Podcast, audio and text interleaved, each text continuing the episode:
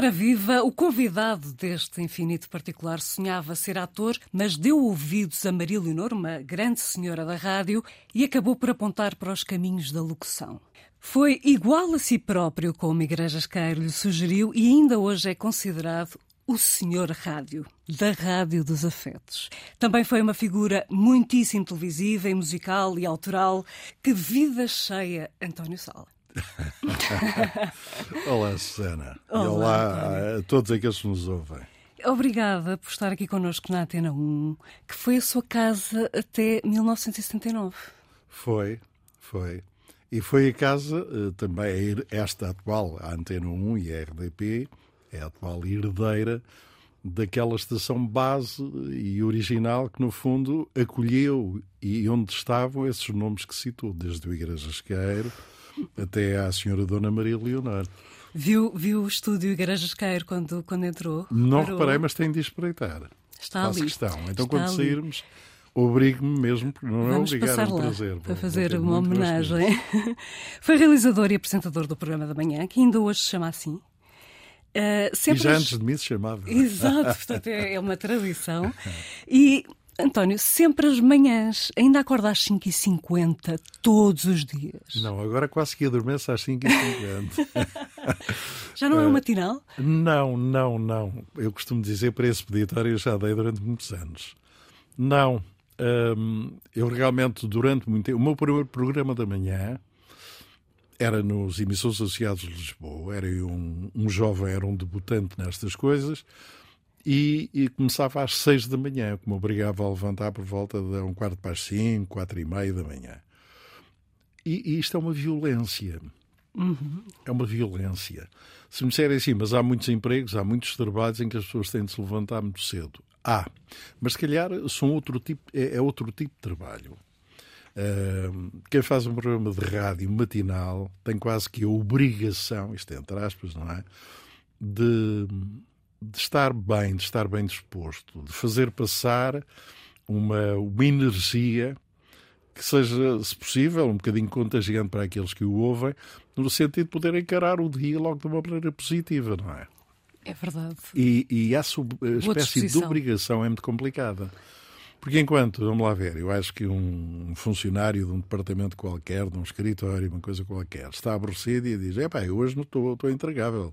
E diz mesmo para os colegas, hoje não posso aturar e tal, pá, nem me aborreçam.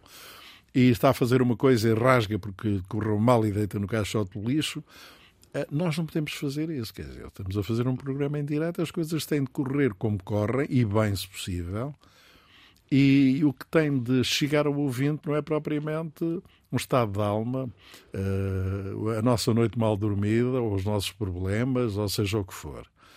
De maneira que, embora atenção, eu quebro um bocadinho com essa tradição do faz de conta e de ser ator da rádio. Nós sabemos, é um arauto uh, da naturalidade, não é? é? Isso, isso é fundamental, é fantástico. Eu lembro-me que antigamente, sei lá, a geração anterior à minha deixar cair um disco, porque havia discos, uhum. não era só. Agora, se deixares cair, era, era o ecrã do computador, era, era... era muito caro, era muito caro e era uma chatice. É dispendioso. Uh, mas na altura, o cair um disco, acontecer qualquer coisa que no fundo são coisas absolutamente normais e naturais que aconteçam, uh, aquilo era, era quase um drama. Disfarçava-se disfarçava-se, tentava-se ocultar aquilo que era uma falha, coisa do género. E, e, eu acho que começa a pertencer a uma geração em que começa até a tirar partido dessas coisas. Claro, a tornar natural qualquer falha é, humana. Seja o que for. Seja o que for. É por aí. E mais tarde eu recordo-me de, nomeadamente, ter situações, sei lá, e fazer uma emissão e na véspera ter morrido um, um amigo, uma pessoa muito querida, uma pessoa muito próxima. E eu, o mais, o que eu mais desejava era não fazer aquela emissão. De maneira que, sei lá, eu, cheguei a começar, eu lembro uma vez uma emissão em que tinha morrido uma pessoa que eu muito gostava e eu disse... Carlos Paião? Não, no Carlos Paião eu não consegui sequer fazer a emissão no dia a seguir, nos dias a seguir. Um, era uma pessoa da minha família, uma tia minha do Saco, que era a tia Lúcia. E eu recordo-me que comecei o programa e disse: Eu peço imensa desculpa, vocês habitualmente encontram-me bem disposto, até costumo de vez em quando dar uma anedota e coisas desse estilo. Eu hoje não estou para maturar. Vou compensar-vos com música muito boa, com rubricas fabulosas que já estão preparadas Mas hum, eu ontem tive um grande desgosto pessoal e hoje estou tudo menos para poder estar a fingir que estou bem, que estou bem disposto. E as pessoas compreenderam, claro. A reação das pessoas. Ah, e quando saí, os meus colegas técnicos e tudo disseram: é pá, fizeste mal em ter feito isso, pá, não se passam os problemas, não sei o quê, pá, que maneira de começar o programa e não sei o que mais. E a reação das pessoas era incrível. Eu, eu lembro-me de uma vez de, um, de, uma carta que recebi numa situação destas, mas foi diferente. Foi quando morreu a minha avó. Eu soube da notícia de uma forma inesperada, a meio do programa. Sua avó Sara? No despertar, a avó Sara. E a minha avó era a pessoa talvez mais marcante da minha vida. De maneira que eu estava, eram oito e meia, o programa começava às sete, acabava às dez, e eu disse, meu Deus, o que é que eu vou fazer até ao fim? E depois fui sincero em relação a tudo e, e, e recordo-me de uma carta que recebi de um senhor que foi das cartas mais talvez autênticas que eu recebi na minha vida, que dizia assim: Não gosto de si. Hum?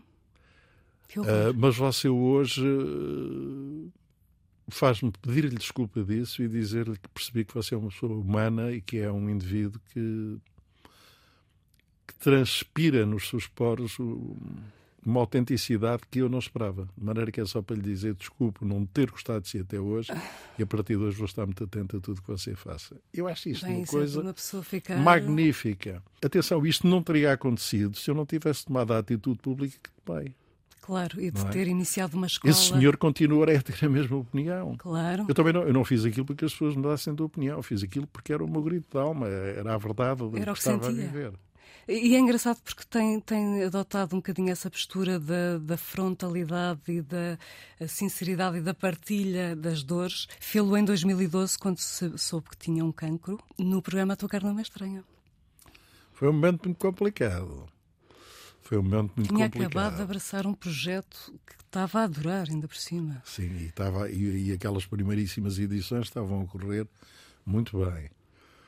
E, e, não é fácil. Mas atenção, também não quero que as pessoas me conheçam só pela, não, pelo, é pela, pelas desgraças que me têm acontecido e pelas coisas. Porque a vida, sabe, eu sou daqueles que acredito. Ainda, ainda foi há dias que vi na internet um pensador, não sei quem, mas a falar de uma maneira muito interessante. Um homem, um veterano, a dizer que, e eu penso exatamente o mesmo que ele, uh, não há felicidade, há felicidades pequenas, pequenas felicidades momentos. que vão polvilhando a nossa vida de quando em vez, que nós gostaríamos que fossem mais e mais assíduas, umas vezes são, outras vezes não são. Eu raramente, mesmo em casamentos, não digo que a felicidade os acompanhe, eu digo que vocês possam viver muitas felicidades. Os prazeres da vida não são constantes, porque senão deixam de o ser. Deixamos de lhes dar valor, não é? Por isso é que estão aí pessoas obesas, por isso é que estão pessoas que se destroem, porque o prazer da vida existe, mas a continuidade permanente de, de, do, do usufruir Consumo. disso uhum. deixa de ser um usufruir bom e passa a ser qualquer coisa de muito negativa a todos os níveis. E é, é um paliativo para qualquer coisa de muito errado que está a acontecer, é, normalmente. É, é. Mas, António, voltemos aqui um bocadinho à rádio, portanto, veio para aqui em que Eu vim para aqui na altura da nacionalização da rádio, porque eu estava nos emissores associados de Lisboa, que foram escola de muito boa gente que, que aí andou e que ainda aí anda. Uh, de maneira que foi muito interessante. Depois, sim, a grande, o primeiro grande contacto que eu tenho com uma rádio nacional, forte, poderosa e que na altura discutia a liderança a todos os níveis, com tudo, é exatamente na RTP. Uhum. E, e, é exatamente no programa da manhã. Sou convidado pelo Igrejas Queiro para vir fazer o programa Igrejas da manhã. Queiro, cá está sempre. Era um programa, atenção, com uma tradição incrível, os grandes nomes da rádio, os nomes míticos desta forma de comunicação, todos eles tinham passado pelo programa da manhã. O programa da manhã era um emblema uh, incrível de, de, de qualidade, de força era muito marcante e foi muito marcante na, na história da rádio em Portugal. Até se transferir da RDP para a Rádio Renascença, onde alcança um enorme sucesso naquele mítico programa Despertar com a sua amiga Olga. É verdade. Bom, mas curiosamente, o António continuou como apresentador na RTP, ou seja, o Vasco Palmeirim não é pioneiro nisto de estar em simultâneo no prime time da RTP e numa rádio da concorrência. pois não? pelos vistos, não, pelos vistos, não. É o António Salva que inicia esse, esse movimento. um bocadinho, um bocadinho. Aliás, é engraçado porque eu tinha contratos e tive durante muitos anos sucessivos com o RTP e, e muitas vezes uh, elementos responsáveis da, da, da RTP me diziam: mas porquê que você não, não, não continua e não faz o pleno cá em casa, ou seja, ser o homem da televisão da RTP, mas claro. ser um homem da rádio da RTP. Claro. Uh, mas uh, a minha mudança para a Renascença, eu penso que foi algo de mágico que aconteceu, em que eu inicialmente eu pus muitas reticências e tinha muitas dúvidas, porque repara, eu saía de uma estação que era uma estação líder. Eu saía de uma estação pública com todas as capacidades e com todas as possibilidades de fazer coisas fantásticas. E vou para uma estação que é marcadamente religiosa, uhum. uh, não sendo eu católico, porque a minha formação não, não é católica, vem de, do, do, protestantismo. Mas é um homem de fé, como Sou um homem de fé e sou um cristão. Sou um católico na universalidade da palavra e em tudo, claro que sim. Mas isto para lhe dizer que vou para uma estação que era a terceira estação do país. Portanto, foi um risco. Foi um risco, foi um risco grande, mas o projeto, acima de tudo, eu pude conseguir ir trabalhar com uma liberdade total. Se me disser assim, então e aqui não tinha. Uh, tinha, mas os tempos eram muito diferentes. Não são os tempos de hoje. Temos de nos situar em 1977, 78, nós estávamos a sair de um período revolucionário complicado. Uh, e era uma altura difícil. Eu lembro-me que na altura, e quando eu tomo conta do programa, eu era muito eclético e sempre fui na questão da música. Tanto passava o Sérgio Godinho, o Fausto, uhum. uh, tanto passava o José Mário Branco, quanto passava o José Cid ou a Amália Rodrigues. E lembro-me que houve uma tentativa na altura por uma comissão de trabalhadores da RDP que me quiseram levantar um processo, porque eu numa semana tinha tocado três vezes a Amália. O que é que isso significava? Cuidado, que nesta altura a Amália era muito conotada e dizia-se que era uma obra de, do regime anterior, uhum. e disse, a Amália era muito mais que tudo isso, não é? é Estava muito acima, quer dizer. Está acima. E, e, mas, mas aconteciam estas coisas. Na Renascença, é, eu nunca tive proibição nenhuma. É, é engraçado, dizia-se assim: na Renascença havia uma lista de discos não tocados. Eu já não me lembro, nem, nem, e quando fui até diretor de programas, e fui muitos anos, não, não havia nenhuma lista. Havia, anteriormente sim, uma lista, mas que eu até quase que entendia que não era proibição. Era dizer que determinadas canções tinham abordagens e as letras não se coordenavam e chocavam de frente com a, a, política social da Igreja e com a doutrinação da Igreja. E depois há um padrão. Uh, vocês, por exemplo, aqui na Antena 1 têm um padrão de, que eu acho fantástico de defesa da música portuguesa e defesa de qualidade. Há determinadas coisas que, logicamente, não passam aqui. Mas porquê estão vetadas? Não. Porque há uns padrões definidos que a estação tem determinados parâmetros e, passa, e tem as suas fronteiras.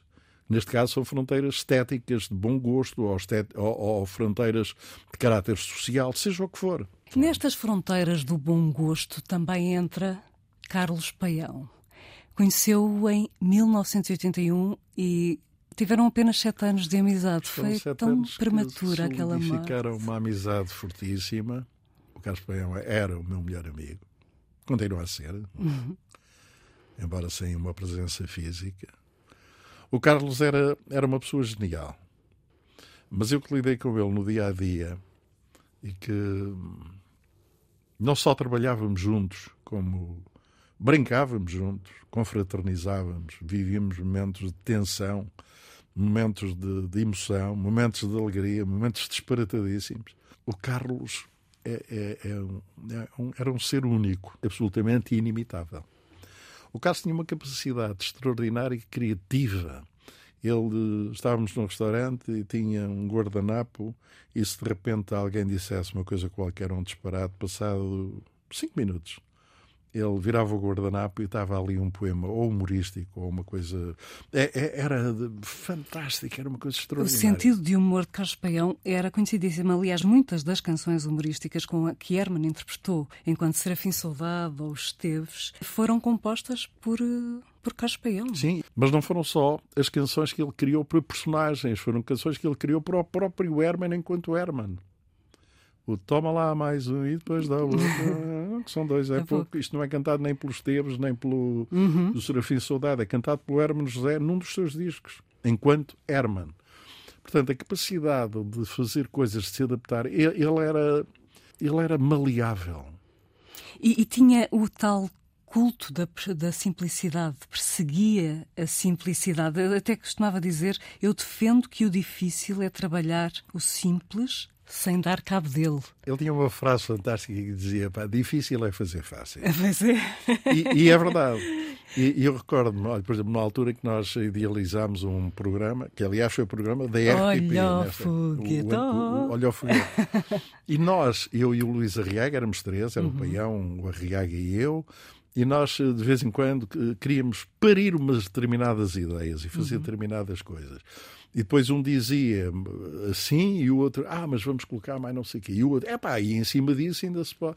E depois olhava para nós e dizia, vocês são mesmo parvos. Quer dizer, isto está bem feito, isto está bom. Não, não há não dentada possível. É, não compliquem. Não compliquem. E há, e há até um, há um episódio muito interessante, um genérico feito até às 5 e tal da manhã em São Domingos de Rana. Foi essa canção sim, sim. que estava a cantarolar, Susana. Como é que é, cara? Olha o foguetão, olha o foguetão. E, e a letra é muito engraçada. Está a viagem começa, o foguete tem pressa. Pouco, pouca terra que há muito a correr. Venham todos daí, há lugar para si. As caldeiras fumegam e estão a aquecer. O foguete aí vai e quem entra nem sa não sai. Nem sequer a aventura se paga. Tem piano no bar, o paião a cantar, mais o Sal e o Luís Arriaga. É. Pois olha o foguete. Isto era de uma é simplicidade é atroz. É, é e, e, eu quero ver uma genialidade dele. A determinada altura, dizemos, de, de Solzela ao Machico, de Almodóvar ao Pico e de Mértola a Fornos de Algodres. E depois, a determinada altura, nós ficámos com um problema que era, epá, o que é que rima com Fornos de Algodres? Não, e pergunto-lhe eu assim: diga-me lá uma palavra que rime com algodres. Algodres. E que tenha lógica que entre na. Não, Podres. Não. não pois está bem, mas. Tem que ser uma coisa positiva, não é? Tinha de ser uma coisa. Estamos a falar em coisas positivas. Não e sei. ele teve a solução mágica, olhou para nós e disse assim: Não, desculpa, está aqui já a rima feita. O que é? É exatamente. E o que é que rima com fornos de algodres? e então. Ele e forma... sempre uns parênteses, não é? Era. E, e, e isso, e isso é genial. A história, sim. Isso, é, isso é, é, fantástico porque é o tal fácil que é difícil. muito difícil de fazer. É mesmo. 1981, portanto, foi o ano em que se conheceram. Foi também o ano em que Carlos venceu o Festival da Canção com playback e foi também o ano do lançamento de Pó de Arroz, que é o primeiro disco pedido do nosso convidado é, de hoje, é. António Sala. É uma canção simples, porque é de uma simplicidade lindíssima. Vamos ouvir? Vamos ouvir.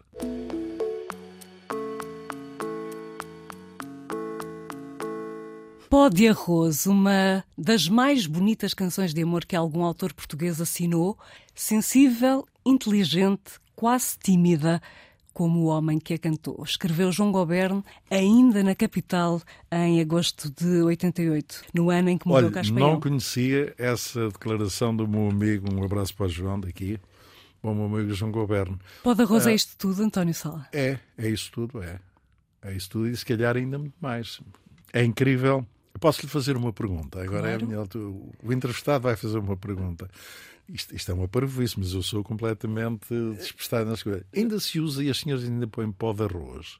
Não, agora temos outros pós compactos que servem como base. Portanto, aqueles, aqueles da maquiagem que me põem quando eu venho à televisão. Põe uma base, mas depois pareço a Branca de Neve.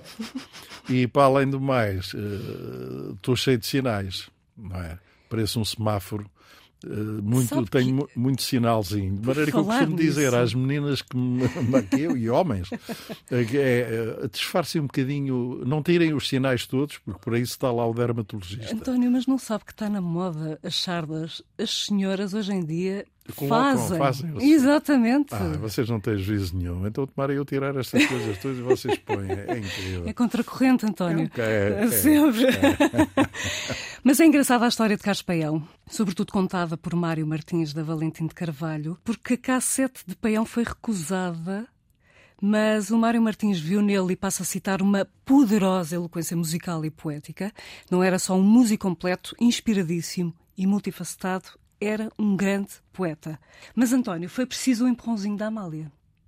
Não foi? Uh, foi? Vamos lá ver. A Amália foi a consolidação daquilo que muita gente já achava que aquilo seria. Mas faltava ali o carimbo final. E, e, muitas vezes há pessoas que estão a fazer o seu caminho e que são excelentes. Já provaram tudo que tinham a provar.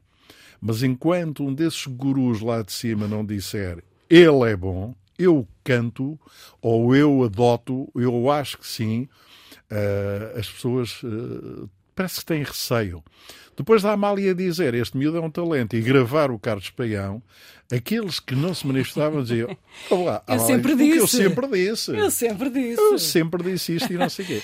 Mas sabe que essa história de Mário Martins. Isso acontece muito, muito vulgarmente. Chama-se o engano humano. Eu vou-lhe contar uma pequena história que está no livro dos, de um grupo e que, e que se passou comigo e que o Tosé Brito. O Tosé Brito era o responsável de uma grande multinacional discográfica, que era a Polydor, mais tarde Polygram, uhum. uh, e eu era o responsável de uma média uh, editora discográfica portuguesa, que era a Rossil, que tinha nascido, e que e estamos a falar dos anos 70. E um dia apareceu um, um jovem que me entregou uma cassete, numa cassete não, entregou uma fita, já a fita de arrasto, de, de gravadora, que hoje também já só em museu praticamente, e em que ele me disse, pá, isto é um novo projeto, é uma coisa gira, somos uma série deles e tal, e ouve lá isto e, e, e vê o que é que achas. E eu achei que aquilo era muito bom, mas que se calhar íamos perder dinheiro e que aquilo não resultava. E eles foram ao Tosé Brito a Poligrama. E na altura o Tosé Brito disse a mesma coisa. E, e, eles ficaram. Isto é contado no, pelo Manel Faria, pianista do Estrovante, no seu livro A, a História do Estrovante. Não, não estou a brincar. Portanto, Portanto eu e o Tosé Brito eh, chutámos para canto o Estrovante, achando bandas. que era. Não existiam, nem o nome tinham sequer. Estavam a pôr naquela altura e, e uhum. queriam lançar o seu primeiro álbum, o seu primeiro disco. De maneira que isto é uma das vergonhas da minha vida. Quer dizer, oh. como é que é possível Uh, eu e o Tozé, aliás, eu e o Tozé já Falta temos falado disto. E vocês foram os tipos que disseram que não e que por vocês não havia Trovante. Que ainda por cima é uma das bandas que eu mais gosto, que eu adoro o som do Trovante, adoro o Trovante, uhum. uh, aquela trovantada toda. António, a música é de facto uma constante na, na sua vida. O António foi intérprete, compositor, letrista, fez tudo o que tinha para fazer. Até pôs crianças a trautear Mozart com os Maranata. É verdade. Sabe, eu, eu acho que a música é, é, algo fascinante. Eu não consigo imaginar, quer dizer, consigo, infelizmente, infelizmente consigo imaginar um país sem música. Olhemos para o Afeganistão, por exemplo. Mas a música é algo de imprescindível. A música é uma coisa impressionante. A minha vida tem estado sempre, sempre presente. Eu não me consigo imaginar sequer um dia sem música, seja ela comigo própria tocar sozinho. Toca todos os dias piano? Todos os dias toco. Ou, ou ainda prefere o iPad? Não, não, não, não, não, não, isso já foi uma moda que passou. Continuo, continuo a utilizar muito o iPad, mas, mas, mas na realidade a música, seja no carro, onde tenho as minhas playlists prontíssimas, uh, seja onde for. E acho que realmente um mundo sem música é um, é um mundo muito triste. É, mas eh, então pôs crianças a cantar ah, Mozart. Isso era a pergunta inicial, veja lá Exatamente. Em 1969, o, o grupo Os Maranata, uh, que também incluía a sua mulher Elizabeth. Exatamente. Não é? E, portanto, cantaram Mozart Caminhos, o primeiro andamento. Que é a 40 Sinfonia de Mozart, tem letra e, e o poema é meu. Uh, por sua vez. Caminhando a... nas nuvens do tempo. Isso, exatamente. Sobre o campo das nuvens vivi. É? Percorrendo os caminhos do vento num outono de tempos sem fim, uma coisa assim. Uh, a Marcha Turca, eu queria muito gravar aquilo com o grupo, mas pela velocidade.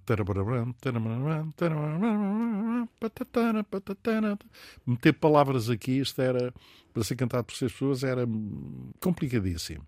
E que palavras? O quê? E então fomos para o mais simples, que é esta linguagem que é que eu chamo o inglês dos palcos, que é agora todos, agora todos em inglês, que é o lá, que é o e nós fizemos a canção toda em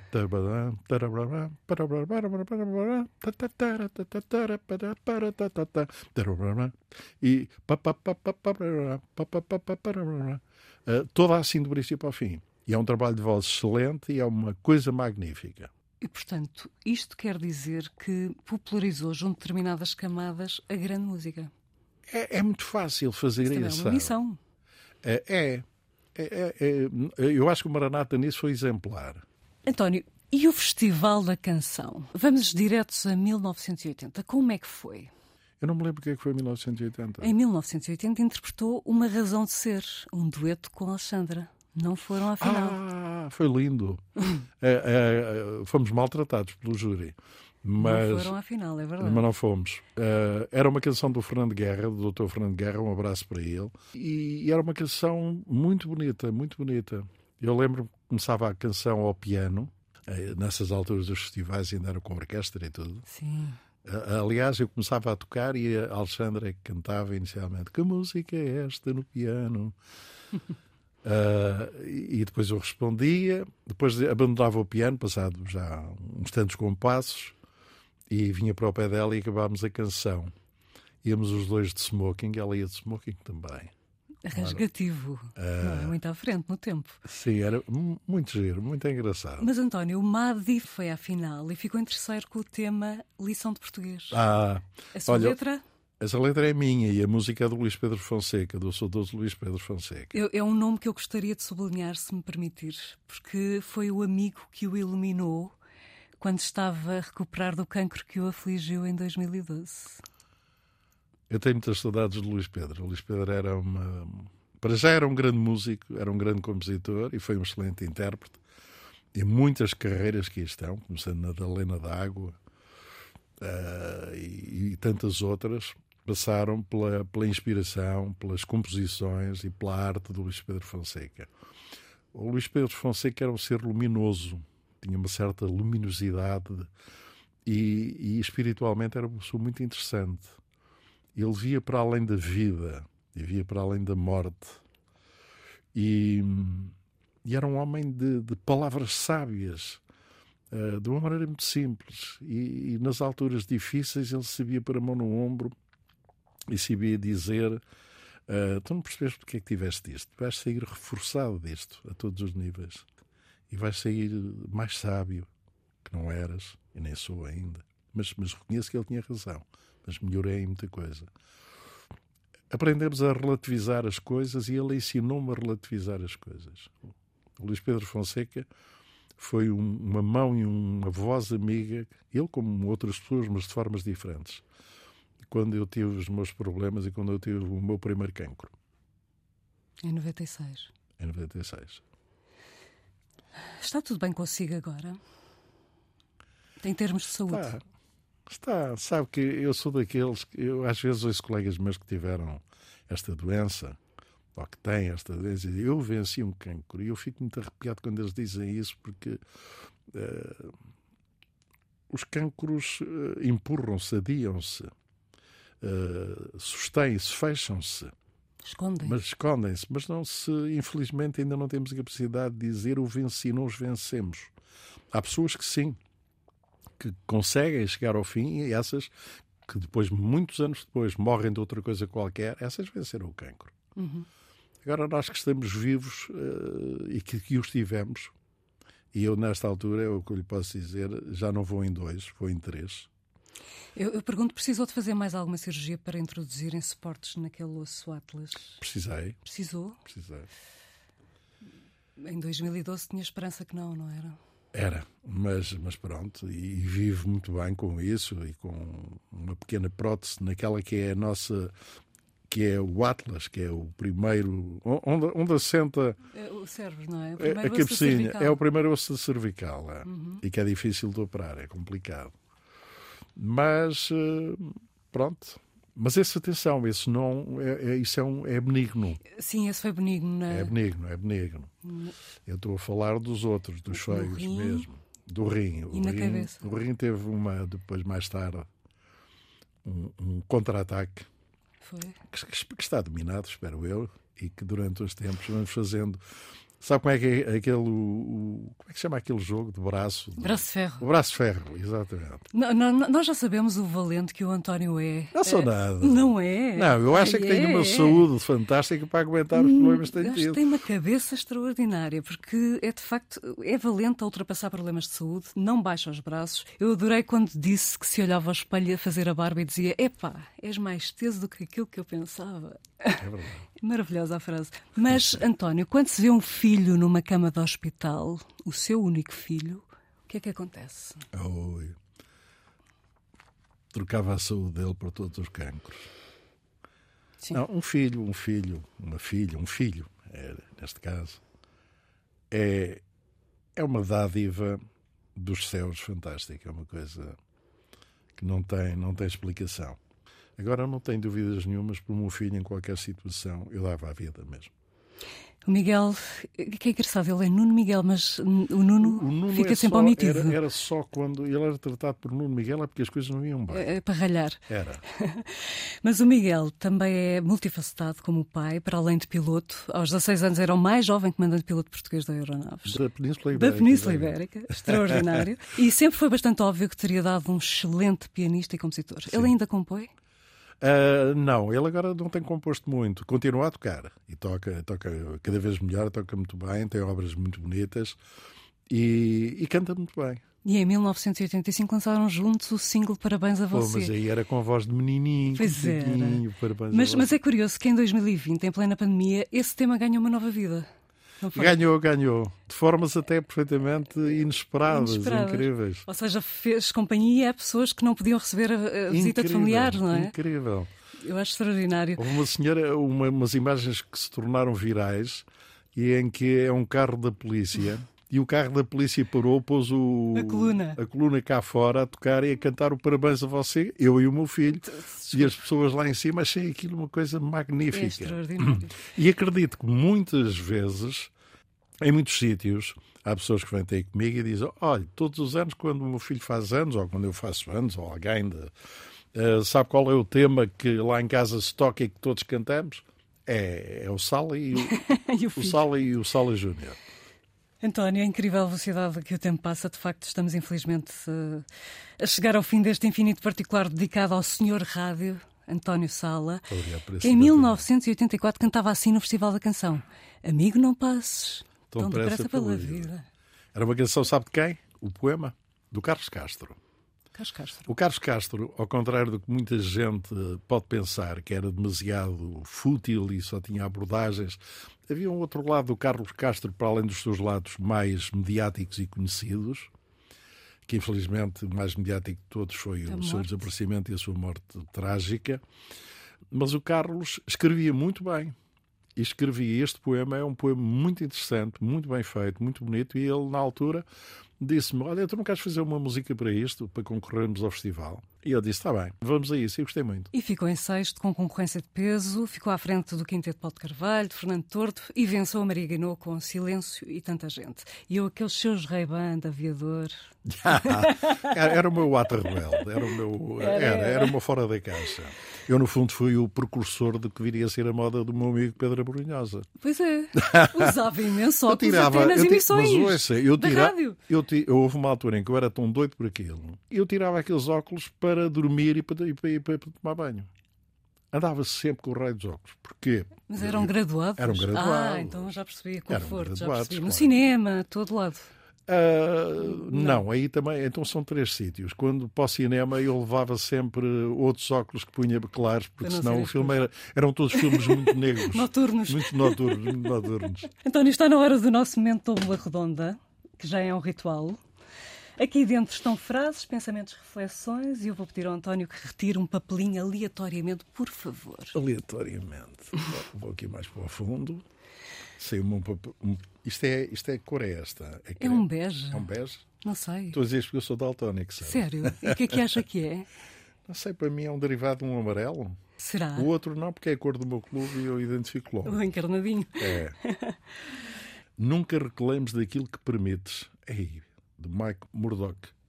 Uh, é, é, é, muito verdadeiro isto. Nunca reclames daquilo que permites. Se uma pessoa permite, depois reclama. Não pode. Reclame consigo próprio. Aí está. Encaixa na sua filosofia de vida? Ah, nunca tinha pensado nisto, mas acho que sim. Mas infelizmente eu acho que nós não, eu não cumpro muito isto. Se calhar muitas vezes eu permito determinadas coisas e depois os resultados não são o que eu esperava e depois reclamo que, com tudo. Eu sou incrivelmente eh, impaciente, refilão e às vezes injusto até. E fica descontrolado com incompetência, se bem me lembro? Fico, fico, fico. Vamos lá ver. Eu acho que nós não temos competências para tudo, não é? Ninguém é, é, é, ninguém é completo. Mas aquilo que nós escolhemos, ou que temos, ou que fazemos e consideramos o nosso trabalho, tem de ser feito com competência. Se somos por vezes incompetentes, somos, somos humanos e todos nós falhamos, claro. De vez em quando isso acontece. Mas, por regra, eh, sermos permanentemente incompetentes nas coisas, não. não. Há um lema de vida? Fazer amanhã melhor do que o que fiz hoje e tentar, na medida do possível, o cumprimento daquele mandamento que eu acho que é o melhor de todos, que é o amor e dizer amar o próximo como a ti próprio. É muito difícil, muito difícil, mas deve-se tentar. Vamos terminar com Beatles, é isso, António? É isso. E, e os Beatles foi a primeira banda que eu ouvi em disco. Uhum. Eu tinha 13 anos e, e, pela primeira vez ouvi um disco dos Beatles pus o disco a tocar e pus a agulha em cima. E, e foi tão marcante, tão marcante. Ainda hoje, eh, os Beatles são os Beatles. Love Me Do? Vamos já já ouvir. Antes disso, as despedidas. Este Infinito Particular contou com a Joana Jorge na produção, no som João Carrasco, autoria Susana Bento Ramos. Muito obrigada, António, por estes momentos que foram como olhar para boas fotografias antigas. É uma expressão sua. É, é, é. É, é muito bonita, gosto muito dela. obrigada também a si por ter estado desse lado connosco. Até ao próximo domingo às 11 para mais um Infinito Particular. Até sempre, um grande abraço.